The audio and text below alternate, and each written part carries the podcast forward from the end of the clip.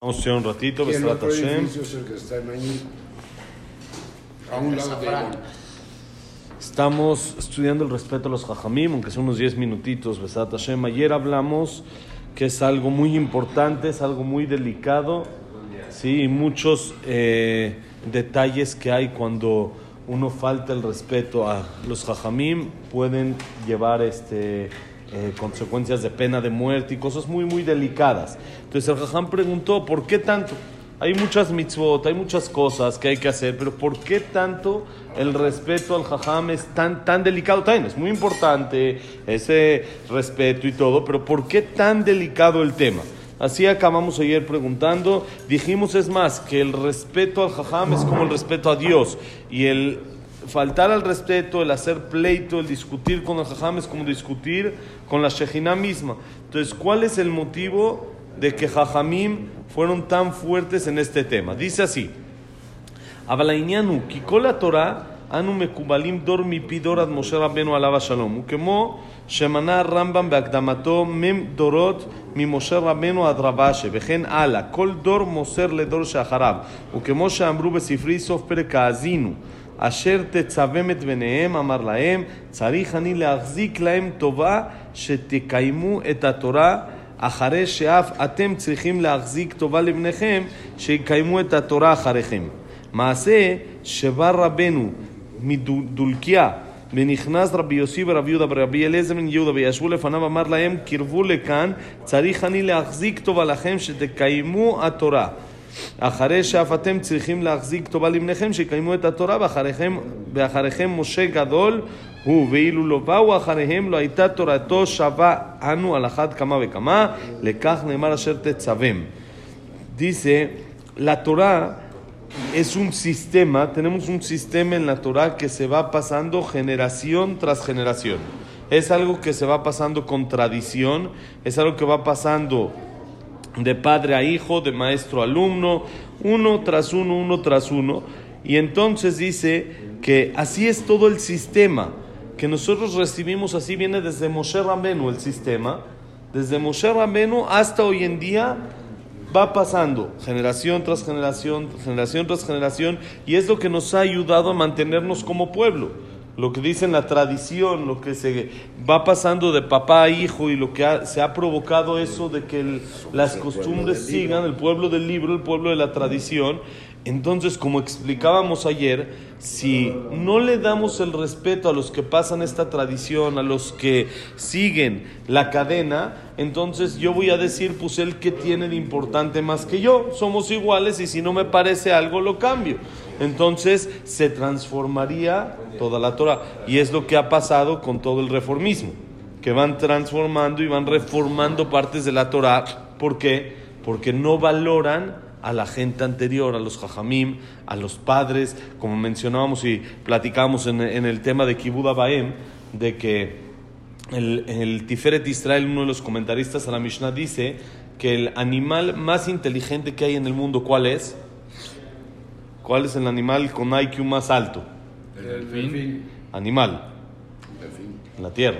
Ah, en no, la tierra. no marítimo, no de agua. El, eh, el chango, el gorila. El, el, el Tiferet Israel dice orangután. Y así lo dice en hebreo. Aleph, Bab, Resh, orangután. Él dice, no entiende por qué el orangután, dice un jajam, si es el animal que más IQ tiene, ¿por qué ni siquiera ha descubierto la rueda? ¿Por qué siguen en la misma prehistoria y los animales siguen iguales y nosotros vamos, Baruch Hashem, avanzando y avanzando y avanzando y cada vez más tecnología y hay más cosas? Tro- tropieza y vuelve a empezar. Muy bien. Ellos no respetan a sus antepasados, quiere decir, empiezan de cero. Nosotros ya empezamos una base. Una vez les conté de que el Rambam, un jajam que, vive, que vivía apenas hasta hace unos años, él tenía su doctor y lo respetaba mucho, lo quería mucho y siempre le agradecía y todo.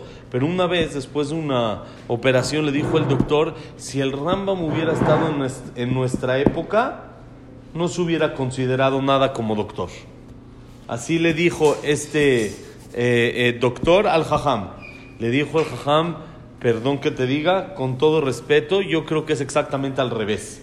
Si tú hubieras estado en la época del Rambam, no te hubieras considerado buen doctor. Dijo, porque es muy sencillo. El Rambam no necesitaba todas las máquinas, todos los aparatos que tú tienes para poder medir la presión, el azúcar, la temperatura. Ellos contacto con la mano podían en automático saber.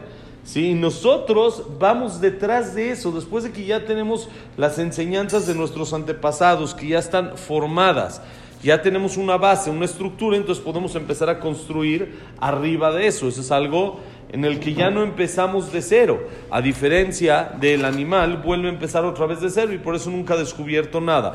Dice el Jajam, ese es el motivo, amén, de la importancia, de darle importancia a qué? A el respeto a nuestros Jajamim.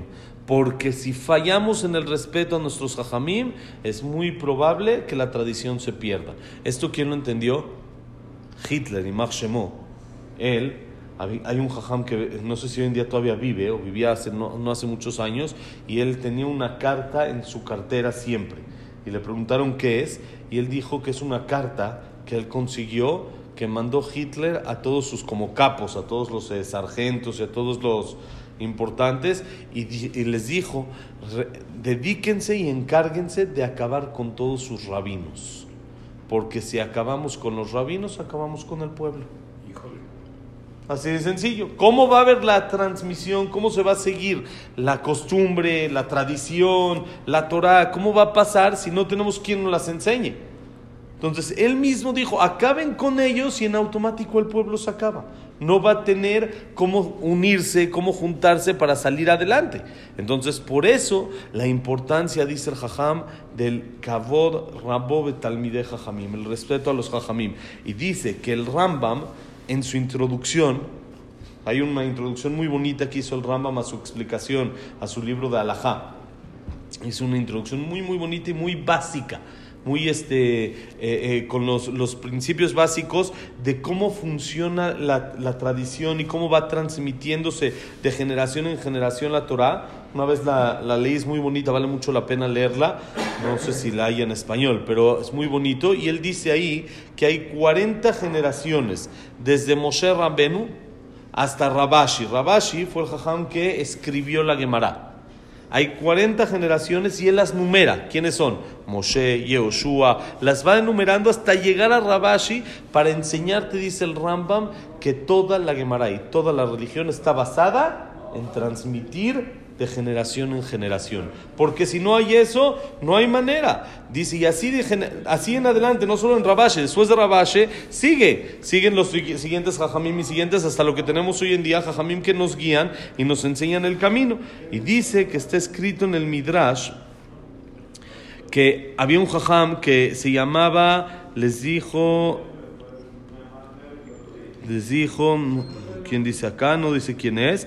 Dice que les dijo así a sus alumnos. Les dijo, yo les tengo que agradecer. Yo tengo que agradecerles a ustedes. ¿Por qué?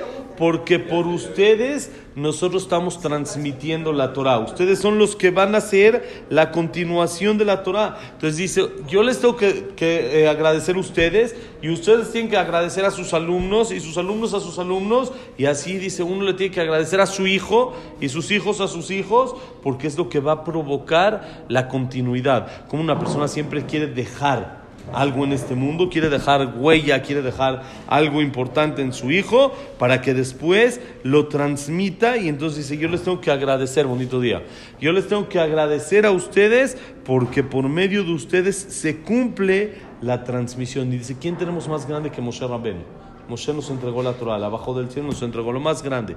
Dice, si no fuera por nosotros, toda la Torah que tiene Moshe, no si se podría decir, no serviría. ¿Por qué? ¿Quién la va a transmitir? ¿Quién la va a pasar? Si se queda en esa generación y se pierde y se acabó todo. Entonces, por eso la importancia de la transmisión de la Torah, de la tradición que hay en el pueblo judío, y eso, ¿cuál es la base? El respeto a quien nos lo transmite. Porque si no, no lo valoramos y no le damos la importancia, entonces eso se hace irrefutable, ya se puede hacer. No, pero a mí no me late, yo no me suena así, ya no es para el 2022. Y, y dichos que escuchamos, que eso ya, eso hacen que se pierda y se enfríe un poco la fuerza de la Torah. Por eso, dice el Jajam, fueron Jajamim tan duros en el respeto a los jajamim. ¿Por qué? Porque es la base de todo.